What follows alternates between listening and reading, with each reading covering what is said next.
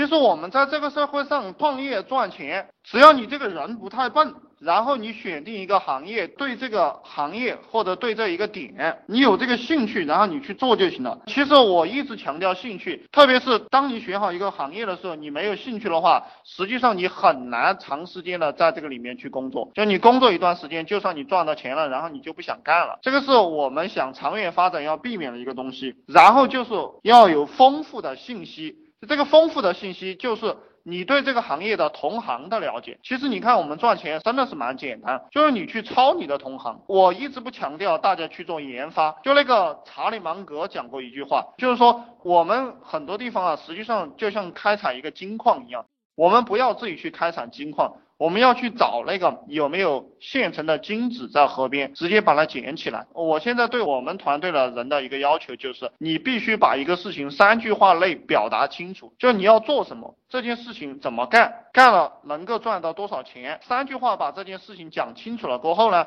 你要教会别人，就三句话你能教会别人，三句话表达出来的东西我们能赚到钱，这才代表你的业务熟练。你们自己在做业务的过程当中。你能不能够做到三句话讲清楚，然后三句话把这个事情交代清楚，然后三句话把钱赚回来，那就证明你能赚到钱。所以我一直强调，把任何事情都要简单化。这个听得到的兄弟们，你们问问题啊，我不太想理他们了，就他们听不到的，会造成我们的思路非常的混乱。前面大概过了十五分钟，什么都没有讲好。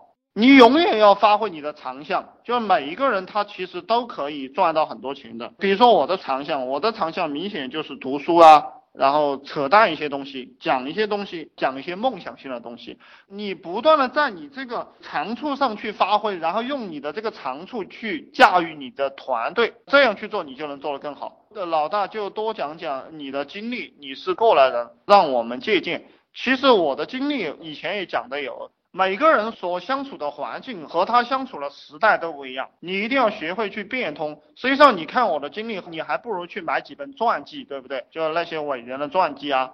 你去多读一读，你看毛泽东的传记，毛泽东的经历比我的经历好多了。其实我也是在向毛泽东这些人去学习，然后他们的经历你学到过后，然后把它变通一下来做事情，其实蛮好的。你像那个毛选那些软文，实际上你可以改成你自己的软文的。他讲的只是战争的一个事情，只是革命的一个事情。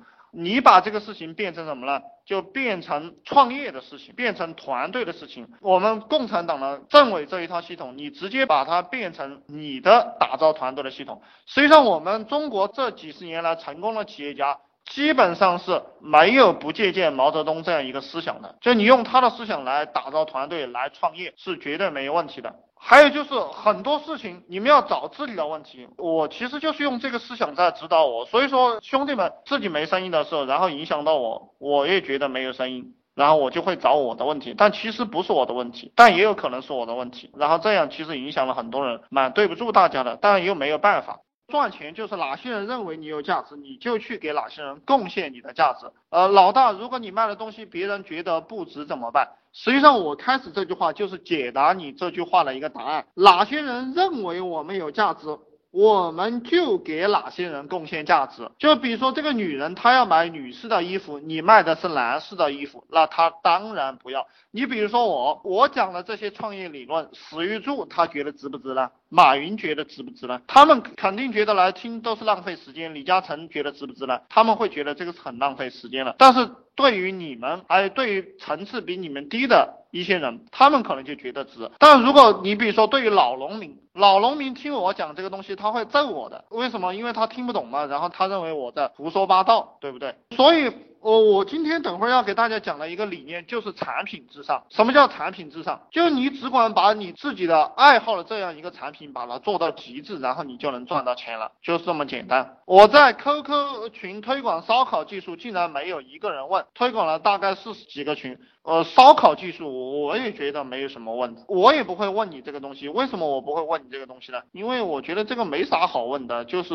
呃弄一堆火炬去烧烤嘛。我好像自己也会烤。我以前告。告诉你们的是去卖小吃技术。你在那个淘宝网上去搜，你搜烧烤技术，有没有人把它卖成钱了，对不对？如果没有人把它卖成钱，那就证明你这玩意儿卖不出去。但如果你去搜那个小吃技术，你会发现这个小吃技术卖钱的人蛮多的。然后我们推广这个小吃技术是针对这种农民工，比如说工厂里打工的这些人，他的文化程度不是太高。然后你给他吹一个未来，他可能买单，甚至你可以找一个小吃店去教他。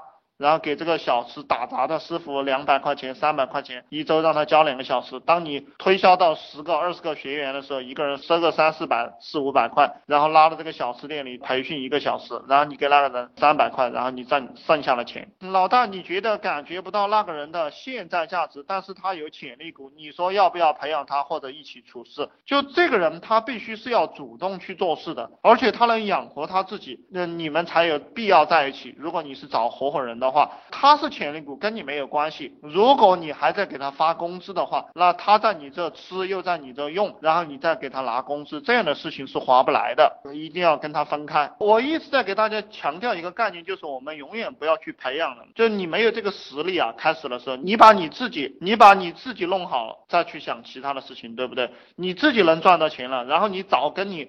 匹配的人来工作，找跟你的能力差不多相匹配的人来工作，